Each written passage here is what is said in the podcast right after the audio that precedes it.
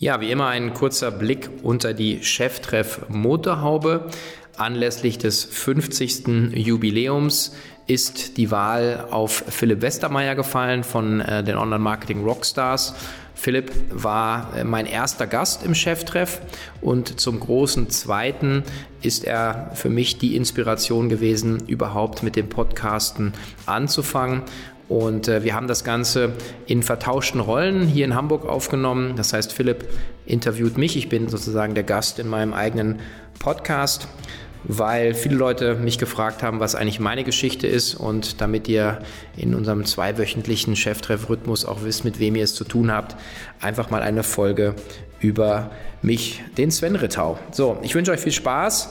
Es ist wirklich eine schöne Ausgabe geworden, natürlich, weil Philipp hier auch äh, sehr schöne äh, Fragen stellt und ich es natürlich dann auch nicht lassen konnte, äh, ein paar Retourkutschenfragen zu stellen. Insofern viel Spaß und äh, ja. Herzlich willkommen zu Cheftreff, dem Future Retail Podcast von Sven Rittau. Im Gespräch mit den Machern und Innovatoren der digitalen Handelsszene. Ja, herzlich willkommen zu einer neuen Ausgabe von Cheftreff. Heute mal wieder im wunderschönen Hamburg und in einer etwas anderen Konstellation, denn anlässlich der 50. Ausgabe ist es mir gelungen, meinen äh, ja, sehr wertgeschätzten Freund und Kupferstecher, den Philipp Westermeier, dazu zu bringen, hier die Moderation zu übernehmen und das Ganze umzudrehen und äh, mich ein wenig zu interviewen. Insofern übergebe ich sehr gerne das Mikro. Aha. Moin, moin. Also, hier ist Philipp. Ähm, ich habe die Ehre, den 50. machen zu dürfen als, als Fragensteller. Das ist ja eine Rolle, die, die kenne ich ganz gut. Bei der allerersten Folge durfte ich Antworten geben. Also, wer nochmal zurückspulen will, zwei Jahre, ne? Über zwei Jahre dann, ne? Es ist jetzt äh, zweieinhalb Jahre, ja, schon, schon ja, ja, im dritten Jahr. Also, ist viel passiert. Ähm, Sven hat hier eine ganze Reihe von Menschen offensichtlich gesprochen. Ähm, klar, wir fangen jetzt mal direkt an, ganz oben. Was war so der most unique moment oder die most unique insight vielleicht über die Jahre? Was, oder was hast du so gesagt, das ist bei mir hängen geblieben? Vielleicht auch, weil es häufiger kam oder weil es so klar war für dich, als du es gehört hast?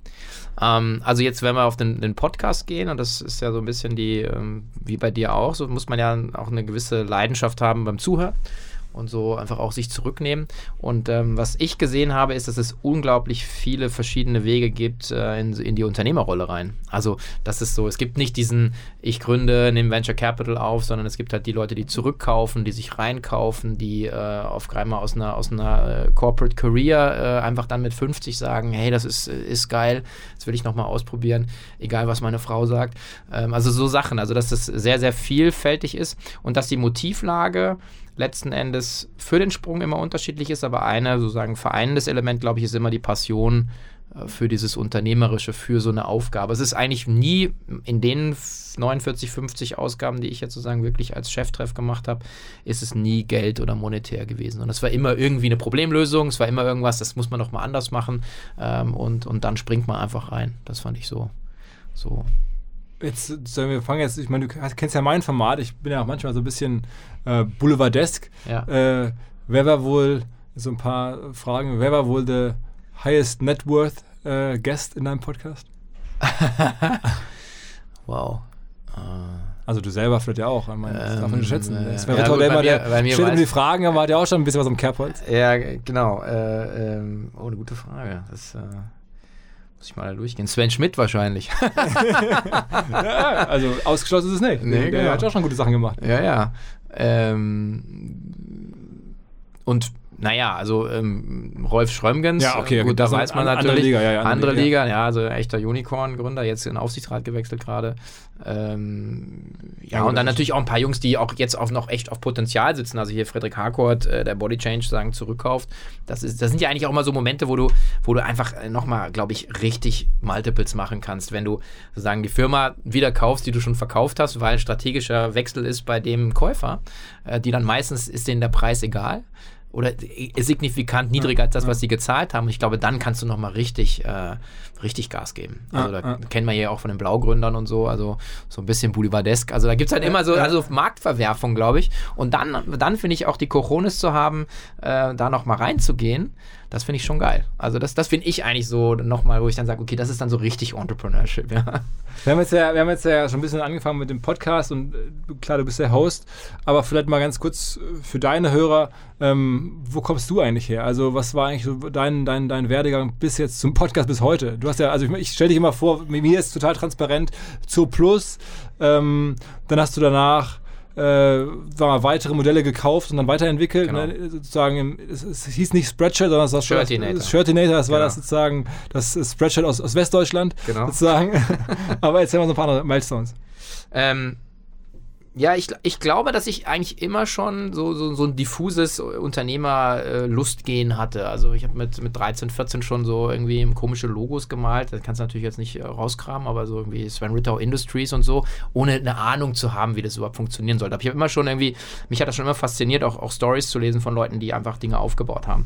Und habe dann äh, kaufmännisch studiert, habe dann ein paar Jahre bei Berger verbracht habe aber immer so die Lust gehabt, das zu machen. Und dann kam eben äh, eine Gelegenheit, dieses Zu-Plus-Thema zu machen. Ich bin da eigentlich auch so ein bisschen einfach reingestolpert, ähm, muss ich sagen, dass ich gesagt habe, okay, da war eine Gelegenheit, da war ein gutes Setup. Und dann äh, ja, geht dir ja auch so, dann merkst du auf einmal so, die Türen gehen auf, das hat die richtige Energie, ja, du kriegst die Finanzierung, äh, die Leute passen zusammen. Und das war eigentlich so mein Start. Und ähm, da waren wir ja natürlich echt weit vorne, ja? also im Nachhinein. Du sagst 99 mit E-Commerce, da haben ja alle Leute gedacht, du hast irgendwie einen an der Murmel, ja, also ich meine und äh, ich glaube, ich hatte das in einem anderen Podcast mal gesagt, dass da, äh, glaube ich, Google gerade den Suchschlitz live gestellt hatte. Also hätte man natürlich auch machen können, eine Suchmaschine, das wäre ein bisschen ein anderes Spiel gewesen, aber das war so die, ähm, äh, die Geburtsstunde eigentlich, ja, sozusagen, da haben wir dann angefangen und, ähm, und das war dann schon auch ein, ein, ein Rough Ride, weil das hat ja dann auch fünf Jahre gedauert, ähm, bis so ein Ding profitabel war damals. Da war ja nichts mit, äh, also schnelles Internet und Internet und, und, und, und E-Commerce-Penetration, das war ja inexistent. Und wir hatten trotzdem relativ schnell so zwei Millionen Umsatz. Ähm, aber wie gesagt, es hat fünf Jahre gedauert, bis wir profitabel waren. Und dann hast du irgendwann so ein Threshold, wo du dann irgendwie 20, 30, 40, 50 Millionen äh, machst. Und dann ist das Spiel natürlich ein ganz anderes, muss man schon sagen. Aber ähm, wie war das genau? Also ihr habt euch, wie, wie viele Gründer gab es ursprünglich im Setup? Also ganz ursprünglich äh, gab es fünf, wobei das äh, dann relativ schnell vier wurden. Ähm, und ähm, also auch da äh, kann ich dann mal beim Bier äh, erzählen, okay. was, man, was man vermeiden sollte an, an solchen Konstellationen, auch große Learnings daraus gewesen. Ähm, und ähm, genau, und über die Zeit sind eigentlich die Gründer dann nach und nach äh, auch auf, aufgrund der verschiedenen Rollen äh, dann, äh, dann ausgeschieden. Also Wegfall von Finanzierungsdruck, wenn du profitabel bist. Äh, dann war bei mir zum Beispiel nach acht Jahren so ein bisschen die Luft raus einfach, weil ich viel Operating gemacht habe. Mhm. Ähm, und bin dann äh, mit dem Börsengang dann rausgegangen. Also es läuft ja seitdem als eine der ganz wenigen E-Commerce-Firmen wirklich gut und auch total so, hat das Gefühl, berechenbar gut. Jedes Jahr oder jedes Quartal, wann immer es bei mir so aufpoppt, denkt man, okay, linear sehr sauber entwickelt. Ja, also ich meine, das, das ist jetzt die 20-Jahr-Story. In, in, in, München fahren die die ganze Zeit diese Busse rum mit so plus 20 Jahre und ich bremse immer jedes Mal voll ab und mache so ein Selfie, weil ich das immer nicht glauben kann. Ähm, ja, das stimmt. Ähm, ich glaube, das Business ist so ein bisschen bieder und da schimpfe ich auch immer mit meinem lieben Mitgründer, dem Cornelius, der auch immer noch das, die Company leitet, der einfach ein, ein krass geiler Unternehmer und, und CEO ist. Ähm, er hat aber, äh, er ist ein bisschen schmalbrüstig auf der Company PR-Seite. Das sage ich ihm auch immer. Wir sehen uns ja auch häufig. Also das ist nichts, was ich jetzt hier Bashing mache, sondern er, er ist einfach, ähm, einfach sehr, sehr gut im, im Doing und in der Execution, aber er ist halt nicht so ein guter Verkäufer. Das liegt dann, und das führt natürlich dann auch ein bisschen so, dass das als erstes so als bisschen bieder rüberkommt, dass die Bewertung nicht ganz so geil ist. Ähm, aber sagen, was ist, was ist gerade Market Cap? Oh, ich glaube so 8, 800 oder so. Also das ist so ein bisschen 0,6 auf den Umsatz. Das ist eigentlich echt zu wenig, muss man einfach sagen. Aber es klopft auch trotzdem schon an, an die Unicorn. -Liga. Es war schon äh, mal 1,2 Milliarden oder so. Also das war mal, oder 1,1 war schon mal. Ähm, aber es ist letzten Endes auch immer ein Spiel der Wahrnehmung im Markt, weißt du ja selber. Also das äh, sagen, wie, wie ist die Fantasie? Und da fehlt es gerade ein bisschen. Das Geile an dem Geschäftsmodell ist halt, dass sozusagen die Stammkundenquote, also was den Umsatz angeht, immer bei 90 Prozent liegt. Das heißt, du hast einfach 9 von 10 Euro, die du jedes Jahr kommt aus den, von den Kunden, die du schon hast. Also fast wie ein Abo-Modell ohne Abo. Genau. Eigentlich ja. Aber das, wenn man sowas nach vorne stellen würde, das wäre eine gute Story. Abo wollen ja gerade alle haben. Ja, ist, wem sagst du es? also Cornelis sage ich ja immer, soll man einfach mal aber auch mal einen Cheftreff kommen. Äh, das glaube ich, also einfach so in die Richtung würde ich einfach mal ein bisschen arbeiten an, an deren Stelle. Und einfach mal ein bisschen Evergreen-Content und einfach das Geschäftsmodell erklären und nicht nur alle, alle drei Monate in den Earning Calls äh, dann, dann irgendwie reinzugehen. Also da, da kann man viel mehr machen, auch in der Inszenierung. Bist ja. du noch äh, beteiligt? Ja, ich bin noch Shareholder. Okay. Also einfach, weil ich, weil ich das Geschäftsmodell so gut kenne und weil ich einfach auch sehe noch, wie viel Luft da ist. Äh, und ähm, sagen wir so, die Bewertung an der Börse hat meiner Meinung nach überhaupt nichts mit der Substanz zu tun, äh, die in der Company ist. Also, und äh, wir reden jetzt über 1,6 Milliarden oder so Umsatz, glaube ich. Ähm, das heißt, und da kann man schon sagen, wahrscheinlich äh, die 3 Milliarden fällt schon in den nächsten fünf Jahren, glaube ich. Und ich meine, für E-Commerce hatte ich mal immer gelernt, so einmal Umsatz ist fast normal. Eigentlich, ja, das ist eigentlich die Unterkante. Zu Plus ist sozusagen das Gegenbeispiel leider. Also eigentlich vielleicht ein Learning für alle Hörer. Ja. Äh, undervalued Asset nimmt man immer gerne mit. Ja. Also Könnte vor allem ja. einfach zu investieren, ne? einfach nur bei der Bank anrufen. Ja, Aktientipp. ja. Wir kommen dann noch zu Aktien, weil das ist ja auch in deinem ja. modernen Berufsleben ein Teil geworden. Mhm. Ähm, und dann bist du raus, weil du einfach sagst, okay, acht Jahre reichen noch irgendwann, das war ein bisschen für dich was, suche nach was Neuem. Ja, ich glaube, die ein bisschen mein Learning und wenn man so links und rechts schaut, jetzt hat die, die Lea äh, von Amorelie ja auch gerade, ist oder ausgestiegen, auch so sieben Jahre. Also ich glaube, es ist immer so, nach sieben Jahren also erneuert sich ja der menschliche Körper auch einmal komplett durch, ja, ist so. Und, äh, und ich glaube, dass dann auch immer irgendwie eine Erneuerung stattfinden muss. Das muss nicht immer zwingend heißen, dass man rausgeht aus irgendwas, aber ich glaube, das sind immer so, so Häutungsbewegungen, die man persönlich macht oder die die Company machen muss. Und das war bei mir jetzt so der Fall, wo ich dann gesagt habe, okay, ähm, für mich war da jetzt wahrscheinlich nicht so der nicht erkennbar, wo es jetzt noch für mich weitergeht. Dann habe ich gesagt, okay, ich gehe raus. Das klingt jetzt immer ein bisschen entspannter, äh, als es ist. In dem Moment ist es schon hart, wenn man als Gründer so äh, sich selber sagen muss, okay, eigentlich macht es dir keinen Spaß mehr, aber eigentlich willst du gar nicht loslassen. Also das klingt jetzt, jetzt cooler, als es damals war, muss ich ganz ehrlich sagen. Das sind so Brüche, die musst du erstmal verdauen. Ich bin dann so ein Typ, der immer dann schaut, okay, was ist so mein Teil von dem Ganzen. Und dann habe ich eigentlich gesagt, ja, okay, vielleicht habe ich so ein bisschen auch zu spät schon gesehen. Äh, am Ende ist alles gut, also wir verstehen uns gut. Aber habt ihr eine Sache gut hinbekommen? Das sieht man jetzt nicht so häufig, dass ihr auch weiter offensichtlich befreundet seid und, und euch gut versteht, obwohl irgendwie. Genau. Ja, ja. Einer dabei ist, der andere nicht mehr. Also ja, aber das ist, da muss ich auch sagen, also, weiß nicht, also wenn man sich über Geld äh, streiten, also was bei uns gar nicht der Fall war, weil die Shares waren alle fully vested, das war Straight Equity, also das hattest du sowieso. Es war ja nur so die Identifikation mit dem Unternehmen, dass du nicht mehr ähm, sozusagen jetzt sagen, ah, ich bin jetzt noch der COO oder so, der Vorstand. Meine Gründer bist du und bleibst du ja oder der Gründerin. Das nimmt dir ja keiner. Ähm, nee, und dann ist es ja wie immer so, eine Tür machst du zu oder die geht zu und dann gehen meistens ähm, mehr als zwei Türen auf. Und dann habe ich äh, eine Konstellation gefunden, wo wir ähm, ein spannendes Unternehmen eben sagen, im Wettbewerb zu Spreadshirt haben stellen können die damals meiner Meinung nach auch extreme Führungsprobleme hatten. Die waren nicht gut unterwegs und haben gesagt, komm, wir probieren das einfach mal. Und hatten so ein ganz cooles Setup mit, mit einem Team aus Karlsruhe und der Slowakei, was auch so nochmal interkulturell und, und war echt spannend und ähm, hatten auch eine eigene Produktion in Bratislava. Wie groß war die Firma Umsatz hier damals? Ähm, also als wir angefangen haben, waren das knapp sechs, sechsstellig. Also es war eigentlich nur ein Projekt. Ja. Und äh, dann haben wir gesagt, okay, wir machen da eine Firma draus und sind dann nach ähm, ja, nach anderthalb Jahren war es profitabel und wir sind relativ schnell so auf über die 10 Millionen Euro Umsatz gesprungen. Okay, wow. Also das war halt auch für mich mal neu, weil sozusagen, wir haben ja fünf Jahre bis zur Profitabilität gebraucht mit 20 Millionen und da waren wir dann irgendwie mit dreieinhalb, vier Millionen profitabel und dann äh, auf einmal warst du schnell achtstellig. Das war natürlich auch schon mal geil, also ja. das so zu bauen. Ja. Und was hast du damit gemacht? Äh, wir haben es dann verkauft an, an eine, eine, eine, Gruppe. Ähm, und ähm, dann haben wir noch versucht, in der Konstellation ein bisschen das weiterzuentwickeln. Das hat aber dann nicht ganz so gut funktioniert, wie wir es ursprünglich gedacht hatten. Ähm, naja, und dann auch wieder so nach sieben Jahren habe ich dann gedacht, okay. Aber ich meine, musst du sagen, okay, du hast also zwei Firmen schon mitgegründet, zumindest die alle so im achtstelligen Umsatzbereich waren. Das ist ja schon ja. amtlich, ne? Ähm. Ja, also ja, also ich glaube, am Ende ist es natürlich auch. Schon, also ich treffe ja viele Leute und ja. natürlich gibt es immer wieder Outlier und es gibt Rolf Schrömgens und ja. andere, aber ähm, also das ist nicht der Normalfall. Ne? Ähm. Nicht, das glaube ich auch. Ich glaube, ähm, da muss man auch ähm, demütig genug bleiben und sagen, da gehört auch immer viel Glück dazu und Konzentration und Timing und natürlich auch natürlich Mut. Aber ähm, das Glück brauchst du und, ähm, und ich ich, ich, sehe aber auch, dass die Sachen schon immer diese, diese paar Jahre brauchen, bis sie halt funktionieren. Ja. Also wer hat heute Morgen auch wieder jemand diskutiert, hat gesagt, naja, also nach fünf Jahren bist du eigentlich erst im Markt.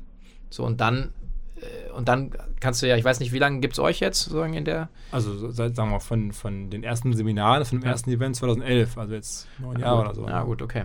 Aber ich meine, richtig. Aber richtig Vollgas seit 2015 oder so. Ja, so. Es ist ähnlich so in der, in der Zeit, wo du sagst, du äh, erst testest du deinen Markt, dann guckst du, ja, wo stehst du, ja, was macht der Wettbewerb. Ich habe gerade Angst bekommen, als du meintest, man müsste sich mal wieder häuten. Ich so, ui. äh, Du musst ja nicht Angst haben. ja, ja, nee, aber ich dachte, okay, da habe ich noch gar nicht drüber nachgedacht. Das ist ja wieder demnächst mal, also dass man vielleicht auch mal wieder wechselt oder so. Aber im Moment. Ja, aber ist ja die Frage. Ich meine, ich schaue mir, ich schaue ja hier durch äh, aus deinem äh, Studio hier auf die, auf die Mitarbeiterwand und ähm, ich, ich, kann mich ja auch noch erinnern, wie ihr ähm, da wirklich ja, mit ein paar Mannequin hier, hier saßt und, äh, und jetzt ist das super strukturiert. Hast hier eine Geschäftsleitung, da jemand, der in der Verantwortung ist. Ja, aber das, das ist ja das, das Schöne, dass du sagst, wenn du an, an der Firma baust, was du ja jetzt auch hier gemacht hast, hast du ja wieder Freiheiten als Gründer und, und Chef, strategische Dinge voranzubringen, dich in andere Positionen zu bringen. Also das ist, glaube ich, auch der Job als Unternehmer, anstatt sozusagen im, im Tagesgeschäft zu versinken und irgendwie an Klein-Klein zu arbeiten, musst du ja, du musst dir ja das überlegen, was, was, was du jetzt anschiebst, damit du in drei bis fünf Jahren noch relevant bist, oder? Ja, Gilt für euch absolut, ja, schau dir ja, Demexco an. Ja, äh, ja ist, ist sozusagen, ja, ist ja von außen, ich kann es ja sagen, habt ihr denen schon den Rang abgelaufen und wir hören es ja auch aus dem Markt, kann ich auch sagen, dass die Leute sagen, die jetzt auf unsere K5-Konferenz kommen, ähm, die sagen, ja, okay, also meine Budgetentscheidung ähm, da äh, werden wir relevanter als super Fachveranstaltung als zum Beispiel die Kollegen aus Köln. Glaube ich sofort. Ne? Also, Aber ihr, macht es ja auch, muss man sagen, du hast es ja auch, um sozusagen das mal weiter zu erzählen an der Stelle, äh, clever gemacht. Du hast dann dieses Thema sozusagen Medienplattform oder Eventplattform auch für dich ein bisschen gesehen und hast ähm, aber auch, glaube ich, relativ früh gesehen, dass das inhaltlich äh, unterfüttert sein sollte, bestenfalls.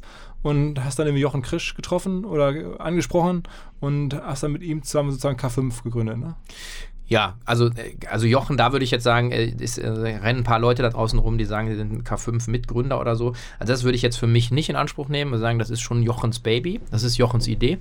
Ähm, aber wenn man Jochen kennt, und ich, ich liebe und schätze ihn, ja, äh, aber er ist ja jemand, der jetzt nicht unbedingt Lust daran hat, so in Execution, sagen wir mal so. Ja, so richtig so den Grind und dann so hinterherlaufen und Klinken putzen, da steigt er relativ schnell aus seine Stärken liegen halt mehr so im analytischen, denkerischen und so weiter. So. Und das war dann, glaube ich, so ein bisschen ein Match made in heaven, würde ich nicht sagen. Also wir mussten uns auch schon ein bisschen aufeinander eingrooven, äh, weil ich doch sehr anders bin. Aber ähm, genau das war ja sozusagen sein Setup mit, mit meinem Skillset, ja, dieses unternehmerische, Teams aufbauen äh, und dann auch wirklich Gelegenheiten sozusagen hinterherlaufen. Ähm, das hat eigentlich ganz gut funktioniert und wir haben uns in so Beiratskonstellationen letzten Endes kennen und schätzen gelernt. Und dann sprach er mich an und dann haben wir so ein bisschen gesponnen und es, es war, da war jetzt kein so ein Businessmodell dahinter. Ich meine, das, wir haben dann, als er da angefangen hatte, da, was waren ein paar sechsstellige Umsätze mit so einem Event, das ist schon ganz okay. Wenn du es alleine machst, ist es nett. Aber wenn, wenn du es leveln oder hebeln willst, musst du natürlich schon ein bisschen mehr angreifen. Und das haben wir jetzt über die letzten fünf Jahre gemacht. Und da glaube ich auch, das ist ein bisschen wie bei, bei euch oder bei dir. Ich glaube, dass sozusagen dieses diese DNA, wenn du halt glaubhaft vermitteln kannst, dass du sagst, du kommst aus dem Thema, ja, du weißt, was die Themen sind, du kennst die Player, dann, dann kannst du ja eine ganz andere Format machen, ähm, als jeder Konferenzveranstalter da draußen, meiner Meinung nach. Also es gibt ja genug Konferenz, Groups, die dann sagen, ja, jetzt machen wir, gibt es auch wieder einen Home and Living Tag von, was weiß ich, Management XY. Und ich mir so, ja, okay, der macht dann nächste Woche macht er den Herzchirurgenkongress oder so. Muss ich sagen, ja, sorry, also wo ist denn da, was ist, was soll ich denn da jetzt glauben? Das ist ja? keine, keine tiefe Verwurzelung, ja. ja, ja nee, schwierig. Also ähm, es funktioniert auch, ähm, klar, ähm, aber das, wir haben mal so einen Claim jetzt für uns definiert, ähm, so Content First. Das heißt also, ähm, natürlich haben wir auch Sponsoren, aber dann, das deklarieren wir dann auch sauber. Und auch da schauen wir darauf, dass das nicht so eine, so eine öde PowerPoint-Pitch-Geschichte wird, sondern dass das immer über einen Use Case zum Beispiel kommt. So. Also das ist schon für uns einfach so, wo wir sagen, hey, wir wollen die Leute, wenn die da zwei Tage kommen, ich meine, du warst auf Veranstaltung, ich war auf Veranstaltung und die waren halt immer Mist, die meisten. Mhm. Also irgendwie. Ja, ja, also ich kann es unterstützen. Ihr macht das wirklich äh, top. Also auch weil halt diese Verwurzelung da ist, du hast diese E-Commerce-Firmen gebaut, kennst die Branche. Jochen schreibt seit Jahrzehnten gefühlt darüber und, und kennt ja. auch alle Akteure. Das merkst du natürlich. Ne? Aber an der, bei der, an der Referentenauswahl, an, an, der Themenauswahl, auch an der Moderation, ja. an, an, den Gästen. Also es scheint ja überall durch.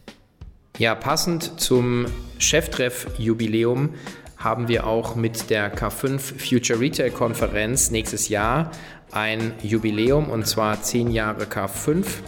Und ähm, das Ganze findet statt am 26., 27. Mai in Berlin und wir haben gerade mit dem offiziellen Ticketvertrieb gestartet. Also wer hier äh, Lust hat, dazu zu stoßen, ist natürlich herzlich willkommen. Und anlässlich des zehnjährigen Jubiläums erwarten euch sicherlich auch einige echte Highlights. Wir werden eine weitere Bühne haben dieses Jahr, wo wir ähm, nochmal mehr in die Tiefe gehen können in bestimmten Themenbereichen. Wir ähm, intensivieren noch einmal die ganzen Masterclass- und Breakout-Sessions, das heißt also Vertiefung, wo man hinschaut. Und wir freuen uns eben wieder auf äh, über 3000 Teilnehmer. Und ähm, ja, wie gesagt, www.k5.de, Ticketvertrieb für die K5 Future Retail Konferenz am 26. 27. Mai in Berlin ist jetzt eröffnet. Ähm, aber ist es trotzdem jetzt aktuell nicht dein Hauptbusiness, oder? Äh, das werde ich immer gefragt, aber das ist eigentlich schon so, äh, also irgendwie fließt alles in diese Richtung. Also ich, äh, ja, ich mache das schon 90 Prozent meiner Wachzeit irgendwie in dieser Richtung, ja. also ich, ich ich meine, auch das Podcasten gehört da ja auch da rein. Also, dass du sagst. Und, und also Podcast, aber ich, ich, dachte jetzt wirklich das Event selber, weil ich meine, die, die Medienplattform betreibt ja Jochen im Wesentlichen, der macht ja den Exciting Commerce. Äh, genau. Äh, also das ist das Medienportal. Und also, was ich jetzt schon äh, verstanden habe, worüber ich mit dir auch noch sprechen wollte, ist halt eure, euer Fonds. Ne? Also, ich meine, ja. das ist ja sozusagen jetzt auch, wenn man einmal doch Millionen aufnimmt, dann ist der Spaß irgendwo ein bisschen vorbei. Dann kann man jetzt auch nicht sagen, jetzt mache ich das nur noch so am Rande. Dann hat man ja anderer Leute Geld und dann auch meins, ja. ähm, äh, dass ich sozusagen via, weiß ich nicht, Deutsche Bank Essen äh, überwiesen habe, um Voranteile zu zeichnen. Ihr habt ja den, diesen, ich, sagt man Glory oder Glore? Ähm, kann man beides sagen. Wir, wir nennen ihn Glory, natürlich klingt es besser. Äh, also Glore. Glore, äh, geschrieben, Fonds, genau. den, den hat der Jochen, glaube ich, sich mal ausgedacht und so die äh, wachstumsstärksten, interessantesten E-Commerce-Firmen weltweit drin. Und mhm. man kann den jetzt aber auch als als wirklich als normaler Retail-Anleger an seiner Bankfiliale irgendwo kann man den zeichnen. Äh, genau. Und, und, und über OnVista sonst wo einfach einbuchen. Und dann hat man da, wie viel Formvolumen habt ihr da aktuell? Ähm, das sind jetzt so 15 Millionen müssten das jetzt sein. Also es ist noch relativ klein, das muss man schon sagen, aber da ähm, merke ich auch, dass so als Digitalunternehmer geht ja immer alles ganz schnell. Und bei, bei dem Thema musst du mindestens drei Jahre sowieso im Markt sein, bevor du überhaupt mit den Großen reden kannst. Wir sind jetzt so vier Jahre am Start und jetzt haben die Leute so eine Performance, die sie dann brauchen. Das ist ja eine ganz alt, alt, alt eingesessene Industrie, würde man sagen. Also und äh, das heißt, die müssen immer Performance sehen und dann Vergleiche sehen und so weiter. So. Also Track Record ist zählt da. Ähm, die, die Idee von dem Ding war äh, letzten Endes sehr ähm, egoistisch. Jochen und ich dann äh, 2014 äh, ist Zalando an die Börse gegangen. Und da haben wir dann so also überlegt, das kann ja nicht sein, dass man syst nicht systematisch ein Vehikel hat, wo man in dieses, in dieses Segment investieren kann.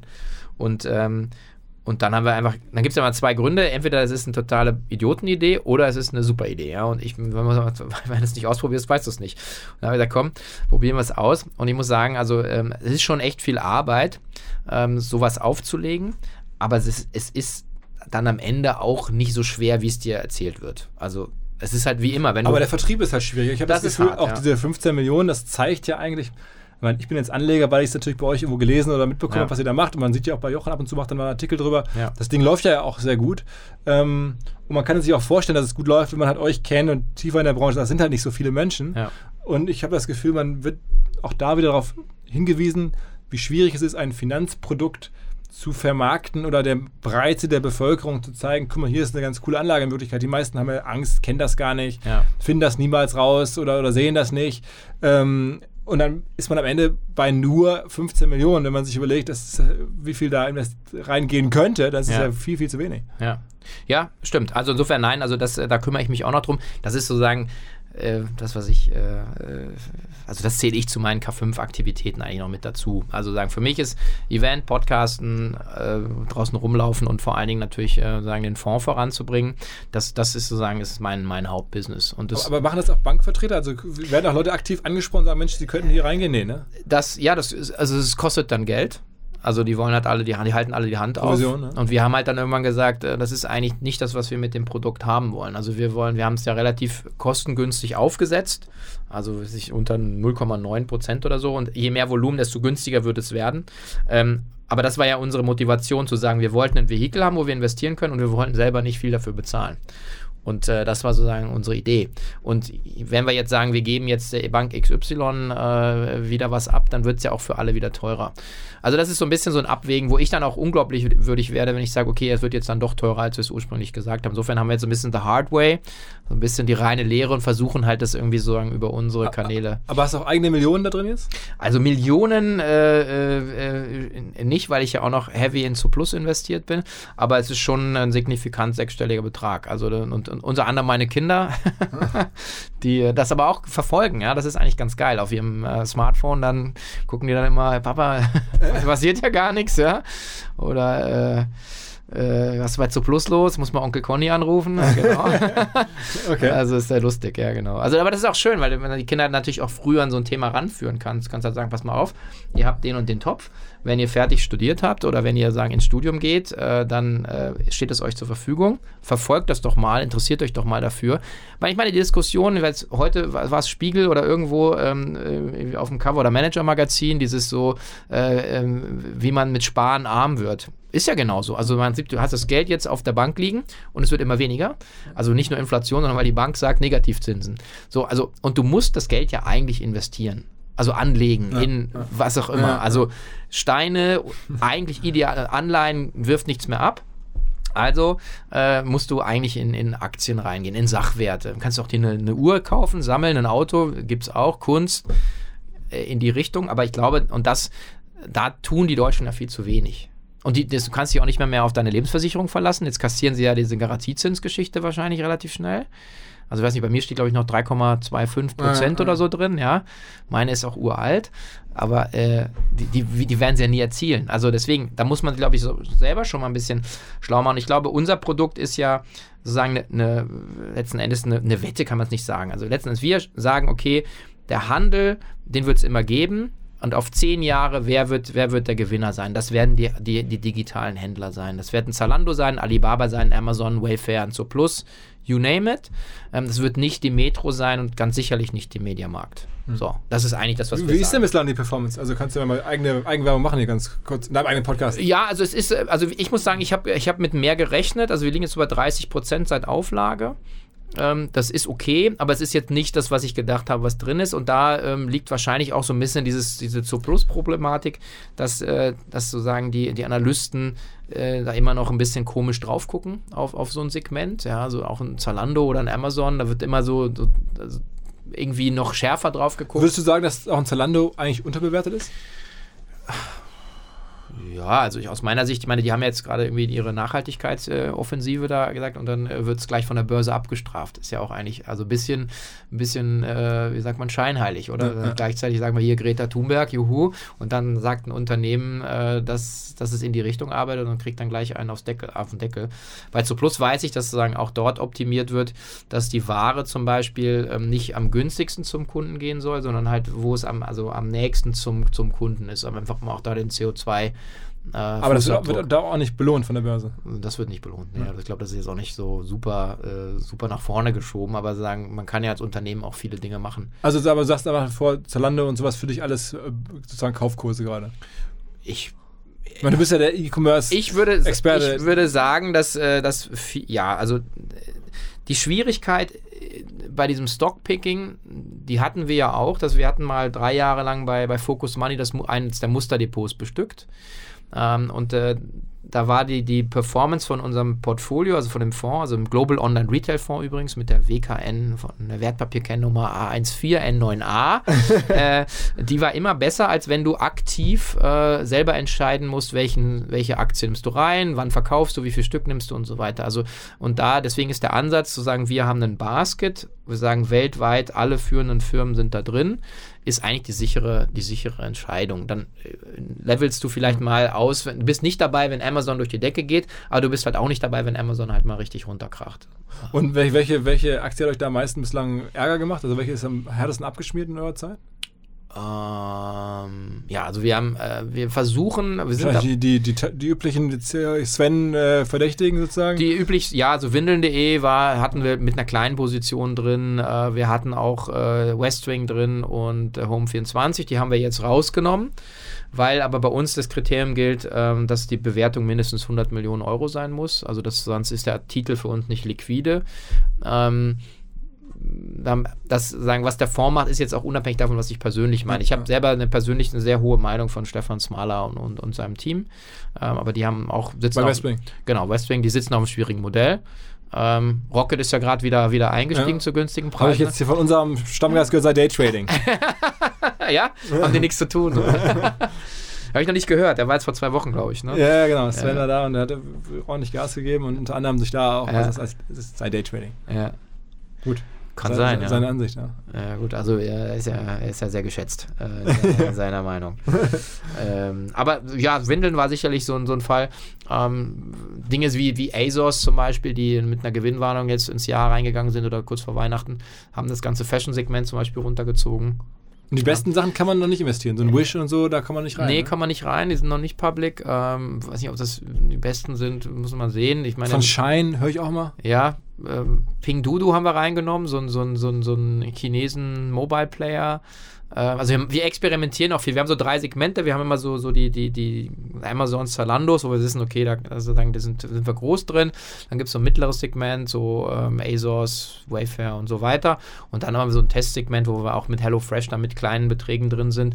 Und wenn es dann sich richtig entwickelt, dann, dann steigern wir das Ganze. Also das ist schon immer der Versuch. Mercado Libre zum Beispiel, südamerikanischer Marktplatz, äh, super abgegangen. Äh, unser Running Gag ist so ein bisschen, wenn eBay aussteigt, musst du einsteigen. Also also wirklich, eBay hat kein Händchen, ja. Und äh, genau so ist es. Und die entwickeln sich zum Beispiel sehr, sehr gut. Aber trotzdem ist ja, wenn man das so hört, ich meine, ähm, und ich, ich dich jetzt kenne oder Jochen kenne und lese, dass ihr euch da jetzt besser mit auskennt als, als viele, sagen wir mal, Fondsmanager, die noch andere Themen im Fonds haben oder auch, weiß ich nicht, Bankangestellte, die jetzt sich auf das Thema drauf gucken, jetzt mal für ein paar Jahre oder so. Das kann man sich ja gut vorstellen. Und dann sehe ich jetzt hier 15 Millionen Fondsvolumen und gleichzeitig lese ich irgendwelche Leute raisen 80, 90, hunderte Millionen Venture Capital Fonds. Es ist ja am Ende auch wieder, du musst irgendwie Leute, Investoren finden für den Fonds. Ähm, was ist, warum ist es einfacher, Venture Capital Fonds in der Dimension zu raisen, als jetzt so ein E-Commerce-Fonds? Das hätte ich eigentlich mir umgekehrt vorgestellt. Ich hätte gedacht, das ist andersrum schwieriger. Ja, ähm, also vielleicht ist es auch immer ein bisschen, bisschen neuer. Ähm, es ist, ist sicherlich auch, also letzten Endes äh, kommst du zurück zu dem Thema Track Record. Also die Leute, die jetzt 90 Millionen raisen, glaube ich, sind, sind die, die halt schon mal ähm, so ein Ding auf die Beine gestellt haben. Ähm, ich würde jetzt sagen, mittlerweile können wir mit dem Track Record auch sozusagen, äh, sozusagen nochmal noch mal shoppen gehen. Ähm, das wollte ich jetzt aber bewusst auch erstmal wirklich dann abwarten und sagen, ich gebe uns diese drei, vier Jahre. Es ist schon so, dass ich mit, ähm, mit einzelnen äh, Vermögensverwaltern auch schon spreche und die dann sozusagen ihre Kundenportfolios damit bestücken. Das funktioniert schon, aber es ist letzten Endes schon über einen persönlichen Kontakt. Ähm, und ähm, mein, der Vorteil bei uns ist natürlich, es ist halt sozusagen börsennotiert. Das heißt, die, es ist letzten Endes liquide. Ähm, der Punkt ist natürlich, wenn jetzt jemand bei uns mit äh, 50 Millionen reingeht, dann gehört ihm halt gerade der Fonds. äh, äh, das, also für mich ist jetzt eher so die Aufgabe, ist sozusagen, wie finde ich, die, finde ich die Leute mit den siebenstelligen Tickets, die dann sagen, komm, ich gebe dir mal eine und wenn ich davon fünf habe, komme ich so auf 20. Also das Spiel ist so ein bisschen jetzt, der nächste Threshold ist 20 Millionen. Ähm, und, und dann bist du sozusagen, sind wir eh der größte Spezialfonds, muss man fast sagen. Und dann, äh, da muss man mal schauen.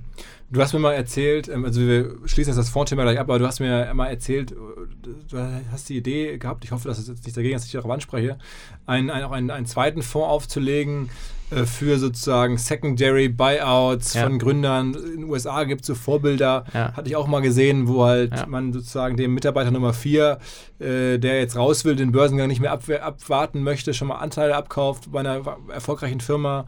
Ähm, sowas gibt es in Deutschland halt nicht. Also du kannst sie eigentlich nur verkaufen, wenn es einen Exit gibt oder wenn es einen Börsengang gibt in dem Sinne, äh, dann, dann kommst du als, als äh, Mitarbeiter mit Incentive, mit Shares, mit Optionen, kommst du raus, sonst eigentlich nicht. Ja. Und auch Gründer ja auch eigentlich. Ja. Ja. Dann kannst du vielleicht auch eher einen Secondary-Firma machen. Ja. Und das wolltest du so ein bisschen lösen und da wolltet ihr einen Fonds für aufbauen. Ähm, Warum habt ihr es bislang nicht gemacht oder was ist das Thema dabei? Ja, es ist immer wieder so ein, so ein Anlauf gewesen. Ähm, ich ich glaube dann so äh, an, an sowas wie so Zeitqualität. Also, dass so manche Dinge müssen dann auch erstmal ein bisschen, so wie ein gutes Stück Fleisch, irgendwie erstmal im Schrank hängen. Ähm, ich bin jetzt auch nicht unterbeschäftigt. Also das ist so, ist so ein bisschen das, ja, dann sagst du halt, okay, dann mache ich halt doch die K5 äh, 2020 und schau mal, dass wir es internationaler ziehen, dass wir noch ein paar coolere Speaker holen etc.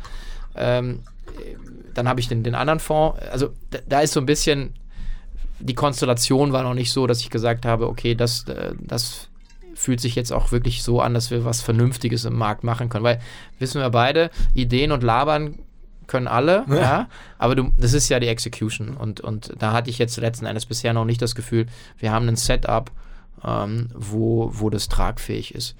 Im Prinzip kann man eigentlich mit den üblich Verdächtigen äh, im Markt mal reden und sagen, hey, lass doch die, die Kräfte bündeln. Du brauchst dann nur irgendwen, der es operativ dann auch macht. Also das Aber ist es in Deutschland strukturell schwieriger als in den USA, so ein Ding zu machen? Weil sagen wir mal, GmbH, andere Rechtsprechung, Gesellschaftsrecht ist anders. Ähm, oder sagst du, das ist eigentlich mehr oder weniger das gleiche. Nein, also würde man schon, ich äh, glaube, das ist ja, ist ja lösbar. Also da musst du ein bisschen kreativ sein, aber ich glaube, das würde man, äh, würde man gelöst bekommen. Die Frage ist eher, was für ein Modell willst du fahren? Willst du, äh, willst du ein, ein Evergreen-Modell? Willst du, willst du sagen, ausschütten? Willst du raus? Willst du die Leute rauslassen? Wie lässt du sie raus und rein? Das sind, glaube ich, so eher so Fragen. Aber zurück zu dem Thema, wenn Geld ist ja unendlich da und der Anlagedruck steigt und steigt und steigt also ich glaube, dass äh, in, in dem Bereich, ähm, man, ihr macht ja jetzt auch äh, Finance Forward nochmal, äh, habt ihr gerade einen Neustart gemacht, äh, auch glaube ich, hat es ja gerade gesagt, ein Format in der Konferenz bei ja, euch auf ja, der OMR. Ja. Ähm, das macht ihr ja nicht, äh, weil, weil, der, weil ihr irgendwie Bock drauf habt, sondern weil da ist, ein, ist eine große Nachfrage im Markt. Und ich glaube, deswegen für solche Produkte kann ja auch jemand anders machen äh, mit der Idee jetzt hier. Ähm, glaube ich, gibt es einen, gibt's einen Riesenmarkt, dass du sagst irgendwie, da sind Leute, das ist ja ein was, was wir gemacht haben. Joch und ich haben gesagt, okay, pass mal auf, das ist die Idee, die wir haben, wir tun eigenes Geld rein. Ähm, das ist unsere Hypothese, wir wissen es nicht, bist du dabei oder nicht? Und wir haben es ja mit dir, Florian Heinemann und ein paar anderen äh, dann auch im Prinzip das Startgeld geraced, äh, wo wir dann einfach mit dem Ding loslegen konnten mit zweieinhalb Millionen Euro Volumen. Das war ja echt klein. Und letzten Endes warum? Ja, weil die Leute, weil alle gesagt haben, okay, die, die Wette, sag mal so, gehe ich ein. Ich setze jetzt nicht mein ganzes Vermögen und genauso wäre ja so ein Vehikel oder andere, wo du sagst, du vertraust letzten Endes den Leuten, die das machen und du verstehst die Hypothese, auf die sie setzen. So. Und das ist eigentlich das, das Einzige, glaube ich, was, was du sagen, da pitchen musst, meiner Meinung nach. Jetzt sprichst du ja ohnehin mit ganz vielen Leuten über, über E-Commerce und auch bei, bei, Exciting Commerce lese ich immer so ein bisschen, ihr wartet auf das nächste große Ding oder die nächste große Entwicklung. Jetzt klar, Wish ist so ein Thema, das ist jetzt aber auch schon seit einer Weile unterwegs, also sehr stark Mobile-Modelle. Ja. Ähm, Siehst du noch was anderes in naher Zukunft, was sozusagen den E-Commerce-Bereich nochmal komplett neu verändern würde? Ja, ich glaube, das ist ein Mobile-Thema. Wir hatten ja gerade ein, ein, etwas kleineres Format in Köln gemacht und ähm, da ähm, glaube ich, kommt, kommen nochmal die, die wirklichen Umwälzungen. Da werden auch die Karten nochmal komplett verteilt. Meinst neu. du wirklich? Ja, ja. Also ja, weil also du siehst ja was, was, was in China oder gerade in Asien äh, für, eine, für eine Dynamik da kommen Player, die im Prinzip aus dem Nichts dann Milliarden Umsätze, also zumindest äh, GMV, also Gross Merchandise Volume drehen. Ähm, und das sind reine Mobile Player. Und ähm, klar kann man sagen, ja, der Markt ist so groß, aber die kommen natürlich auch äh, jetzt Shine und Co. halt äh, verstärkt nach Europa. Und, ähm, und da glaube ich, werden einfach, wird, wird es komplett das Marktverhältnis nochmal noch mal umgedreht, das glaube ich wirklich. Mhm. Ich meine, das ist jetzt immer das Segment sehr, sehr low-end. Ja, also sagen günstige Produkte. Wish ist ja auch so das Modell Masse, mal ursprünglich ja. gewesen, Masse. Und ja, ist, der Preis ist total niedrig, deswegen wartest du sechs Wochen auf dein T-Shirt. Ähm, aber irgendwann kriegen die die Prozesse ja auch in den Griff. Die suchen ja auch nach äh, Standorten hier in Europa, um im Prinzip einfach auch schneller die Ware zum Kunden zu bringen. Also das wird sich dahin auch angleichen. Ja. Also da bin ich schon ziemlich von überzeugt, dass das. Äh Und Amazon, äh, wir hatten gerade bei uns bei OMR zuletzt die Diskussion, der Alex Graf, auch ein E-Commerce-Analyst hier aus dem Norden, der ist der Meinung, langsam ist es mit Amazon vorbei. Ähm, also zumindest, naja, so, klar, so krass nicht, aber zumindest sei jetzt, äh, ähm, sei jetzt das Modell dadurch gefährdet, dass viele Leute dem Amazon nicht mehr vertrauen als Plattform, weil halt so viele Marktplatzhändler drauf sind, die irgendeinen Quatsch machen. Ja, okay, das ist natürlich nochmal eine andere Note. Wir hatten ja auf der diesjährigen K5-Konferenz, äh, also eines der Unterlabels war so uh, The Peak Amazon, also sagen, äh, sind wir jetzt eigentlich über den Zenit. Die Zahlen jetzt im Quartal haben das ein bisschen widerlegt, weil das Wachstum halt wieder sehr stark angezogen hat. Aber was wir damit gemeint haben, war, dass, dass das Dritthandelsgeschäft, ja, das Eigenhandelsgeschäft, also das, was Amazon selber verkauft, sagen, immer mehr zurückgeht gegen dieses Marktplatzgeschäft. Und das ist für eine Firma wie Amazon natürlich schon ein Problem, letzten Endes bei der Ressourcenallokation. Also wo steckst du letzten Endes dein Geld dran, deine Ressourcen rein? Also in deinen Marktplatz, was ist deine Identität? Oder ist es der, der eigene Händler? Mhm. Und, ähm, und da, ähm, das finde ich eine strategische Herausforderung, die Amazon noch nicht gelöst hat. Ähm, und ja, und dann stimmt das natürlich auch. Also mein, mein Credo ist ja immer, äh, alle für alles ist im Prinzip eine Scheißpositionierung. Also klar kriegt man da alles, aber Spezialbedarfe oder wenn du wirklich gezielt was suchst oder so, Discovery, ja, das ist da alles nicht. Und da gibt es so viel, so viel Luft noch sozusagen zwischen den Ritzen, die immer, diese Spalte werden immer breiter, meiner Meinung nach. Ähm, und das sehen wir ja auch auf der Konferenz, dass wir immer geile Firmen da haben, die halt mit Amazon nichts zu tun haben oder eben Amazon auch nur zum Teil nutzen. Ähm, also das ist so ein bisschen so ein Totschlagargument der meiner Meinung nach Uninformierten, dass Amazon alles platt macht. Das ist, ist sagen, es ist, ist ein bisschen anstrengend mit denen. Ja, aber äh, und mit Alibaba und Co. Aber es, es, ist, es gibt immer, also wenn du smart bist, dann gibt es immer Möglichkeiten. Also, Machst du dir Sorgen um unsere Innenstädte und so? Ah, ja, das ist ein großes Thema. Ich mache mir auch Sorgen um die DHL. äh, ähm, also, weil wir sagen, die einzige strategische Antwort war jetzt Preiserhöhung, also der Handel soll sozusagen zahlen. Ähm, ja, ich finde es ein bisschen, äh, bisschen schade, dass das, also mein, der Alex, äh, der, trommelt ja immer auf, auf, der, auf der Trommel da rum, sagt hat, ja, ja, also Kieler Innenstadt ist bald, bald gehende Leere. Aber ist natürlich das Problem. Keiner geht mehr hin und wenn, dann wird Window Shopping gemacht, also der berühmte Tütenfaktor, der, ja, der, der da zurückgeht. Und klar, da hängt dann dran, äh, äh, dass die Immobilien halt viel zu teuer äh, in den Fonds drin hängen. Dann müssen die Mindestmieten verlangen, die dann die Läden nicht mehr zahlen können, weil sie den Umsatz nicht mehr machen. Also das ist schon so ein Teufel Teufelskreislauf.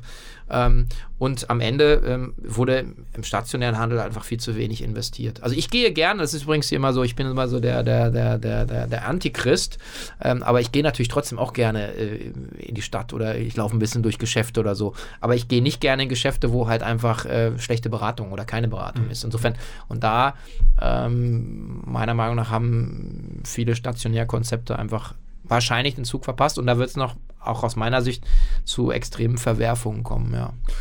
Jetzt hast du mich ja sozusagen netterweise gefragt, ob ich das machen würde hier und du weißt ja, ich komme mit einem Marketing-Fokus, laufe ja. ich durchs Leben mit der Marketingbrille. Ähm, jetzt sehe ich, dass bei vielen Medienprojekten, die in den letzten Jahren erfolgreich waren, auch immer entscheidend war, dass da eine Person dahinter stand. Sagen wir beim Spiegel, Augstein, Stern, Nann, mhm. Business Insider, Henry Blodgett, vielleicht sogar Bildzeitung mit Kai Diekmann oder so. Also ganz viele Personen, die das geprägt haben. Im Handel ist das dann und wann auch mal so. Jeff Bezos und Amazon mhm. ist ja schon fast mittlerweile so äh, im Volk angekommen. Ähm, Otto hieß sogar so wie, der, wie die Gründerfamilie. Ja. Ähm, ist das noch was, was weiter kommen wird? Wird das egaler oder siehst du da also auch eine, den Bedarf nach Personen? Ich, ich sehe einen extremen Bedarf nach, äh, nach so einer, äh, nach so Personal Branding, ja. Also ich sehe es jetzt im Kleinen, hatte gerade einen coolen äh, Podcast gemacht, auch mit den, den, dem Ehepaar von Ankerkraut, Anna und Stefan, äh, die Lemke, die, die das einfach auch sehr schön inszenieren und, und sehr liebevoll machen. Da geht es um Gewürze und dann du kochen und so und, äh, und, äh, und du siehst einfach, das ist der schöne Spruch, ich glaube, der geht auf Frank Thelen zurück, den äh, Realschüler, wie äh, Sven Schmidt sagt. Äh, weiß ich, ich, ich weiß es nicht, ähm, ich kenne ihn leider nicht persönlich, ähm, aber ich, ähm, ich mag den Spruch, den er gesagt hat, nämlich Menschen kaufen von Menschen und das glaube ich. Das gilt für dich ja genauso. Du bist ja auch das Gesicht der OMR und trotzdem hast du 100 äh, Leute da äh, hinten an der Wand hängen und ähm, genauso ist es wahrscheinlich bei der K5, Jochen und ich. Ähm, und äh, und im, im, im Handel brauchst du das eben auch, dass du sagst, ähm, da stehen halt Leute vorne, äh, mit denen kannst du dich identifizieren. Ähm, Gerade alles, was dann auf Instagram hochkommt, ja. Also wir hatten jetzt Pure Lay äh, auf einer kleinen Veranstaltung, so, so ein Schmuck aus Hawaii, ja, ist die Alisa, die ist 27 oder so, ja. Und die, die können das ja alle, ja. Die inszenieren sich, äh, die, die entschuldigen sich, wenn es mal, wenn es Fuck-Ups gibt in der Logistik. Ja, und die Community, die feiert das und, die, und kaufen weiter. Also ich glaube, das ist einer der Wege, der Erfolgswege, wie man heutzutage ein Unternehmen baut, ja. Würde ich definitiv unterschreiben. Und vielleicht das nächste, jetzt bist du selber ja nun, haben wir gerade schon besprochen, auch ein bisschen in so einem Medienbusiness mit dabei. Ähm, siehst du, dass Handelshäuser auch ähm, zu Medienhäusern werden müssen. Hier der Tarek Müller mit About You ist ein Beispiel. Red Bull äh, ist jetzt kein Handelshaus, aber trotzdem auch ja, ein Medien. Marke, ja. Genau, und da, also viele scheinen jetzt, oder viele der Firmen, die jetzt gerade besonders gut unterwegs sind, scheinen mit diesem Medienmodell gut zu sein. Das, äh, also kommt mir immer wieder so vor. Ist, ich finde es ja. extrem smart. Äh, ähm, das sind so Sachen, äh, da kann man auch nur einen Hut vorziehen, wie Tarek das äh, letzten Endes gemacht hat, in der Kooperation mit ProSieben, aber letzten Endes äh, diese Awards und, und, und dann auch diese Influencer dann sozusagen Mode so zu inszenieren. Festivals zu kaufen und sowas. Wahnsinnig geil, ja. Und, äh, und Zalando hat es ja auch gemacht mit der Bread and Butter, die haben es aber dann letzten Endes, glaube ich, nicht hinbekommen. Ja. Ähm, was ich auch schade finde, weil ich glaube schon, dass das der richtige Weg war.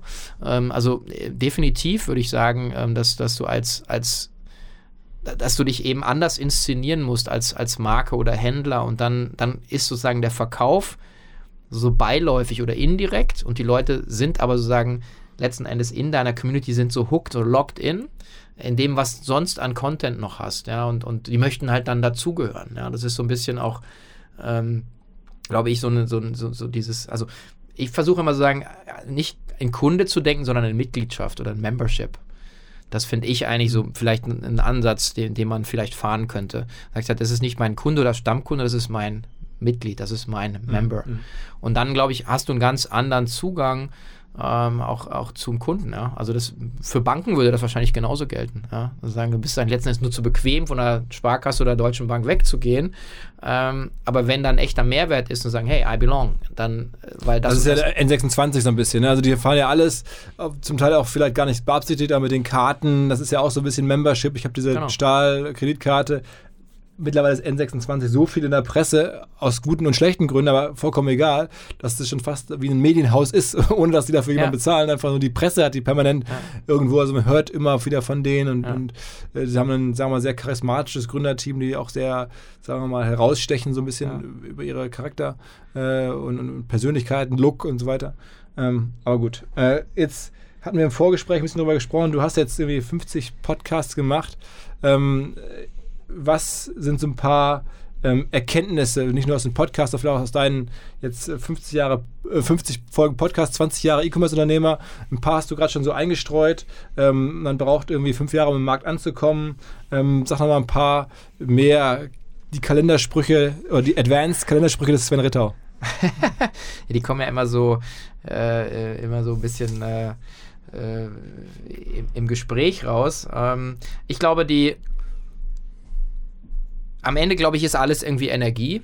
Ja, und ähm, dass du Erfolg immer nur dann haben kannst, wenn, wenn sozusagen die Energie richtig läuft. Das klingt ja fast, als wenn du demnächst so ein, so ein äh, wie sagt man, so ein Podcast aus dem Bereich Self-Help oder, oder irgendwie so, wie, sagt, wie heißt denn das, diese, diese neuen Formate, die es jetzt gibt? Äh ja, genau. Also ich, ich bin ja ein großer Fan von, äh, von unter anderem Tony Robbins äh, und Co. Und ich sagen muss, ja, ähm, also, also ehrlich gesagt, wir werden eine, eine, ähm, eine also unterm Cheftreff werde ich sowas, äh, werde ich mal sowas machen, wo ich sage, ich teile einfach mal meine Instrumente Instrumente oder ähm, auch die Leute, äh, von denen ich immer lerne. Also das ist zum Beispiel was, was ich glaube, jeder hat.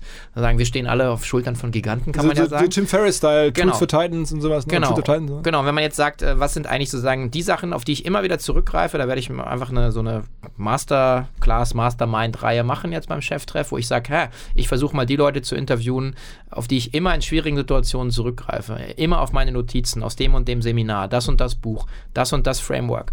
Ähm, und ähm, das hat mir extrem geholfen. Ich versuche mir mal vorzustellen, wie wäre ich gewesen, wenn ich das jetzt vor zehn Jahren schon alles sozusagen gehabt hätte. Rein hypothetisch, aber es ist eine schöne Vorstellung, dass du sagst, ja stimmt, dann hätte ich wahrscheinlich das und das ein bisschen anders verhandelt. Ich hätte vielleicht die Ding, die Sache gar nicht gemacht, ich hätte das anders äh, aufgesetzt. Ähm, und so kann man ja lernen, ohne sich jetzt dabei auszupeitschen.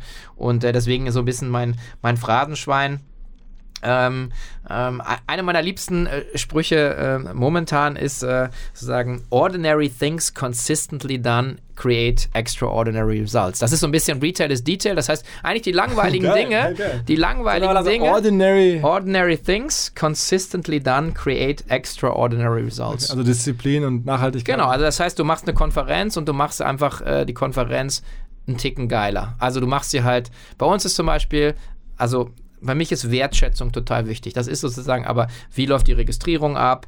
Äh, ist genug Essen da? Gibt es genug Toiletten? Wie ist denn die Party? Äh, fühlen sich die Speaker geil betreut? Kümmerst du dich noch um die Speaker äh, und so weiter? Hast du eine gute Qualität? Also es sind einfach immer die Details, ja, wo dann jeder sagt, hey, wow, da die und, und die Luftballons hier auch noch. Und dann irgendwann im Event weiß dann keiner mehr, warum er sich gut fühlt.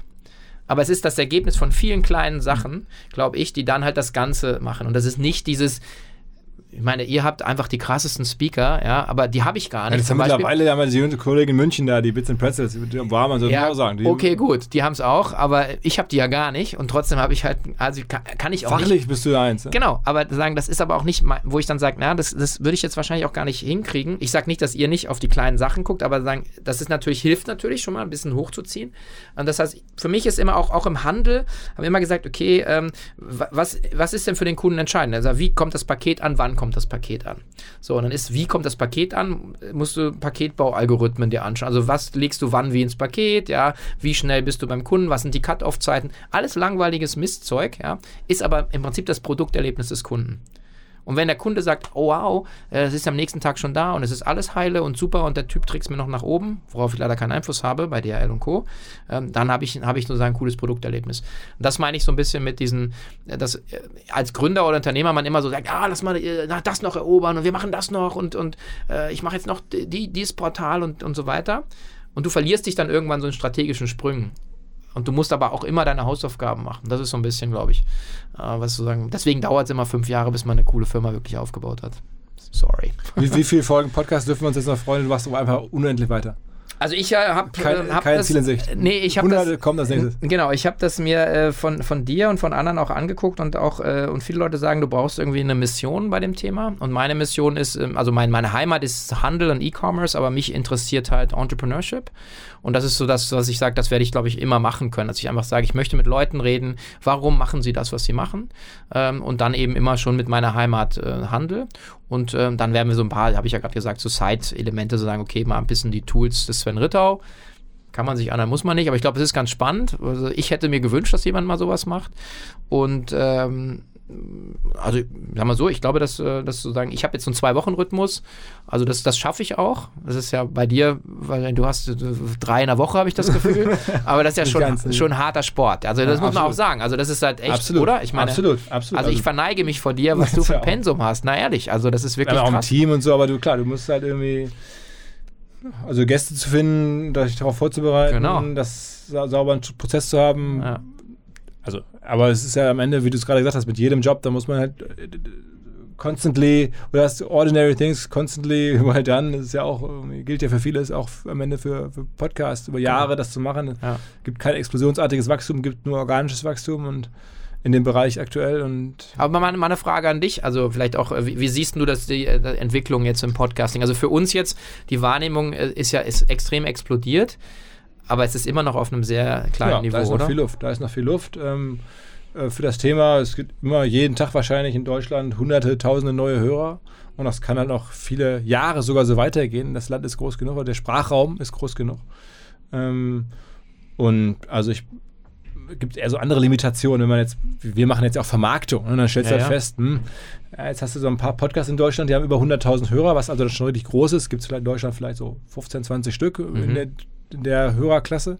Dann haben die trotzdem, wenn die wöchentlich sind, eigentlich nur zwei oder drei Werbeflächen, wenn überhaupt. Ja? Mhm. Ähm, das heißt, du kannst dir die Anzahl der Werbeflächen in der Woche äh, im Podcast Deutschland kannst du dir an ein paar Händen abzählen.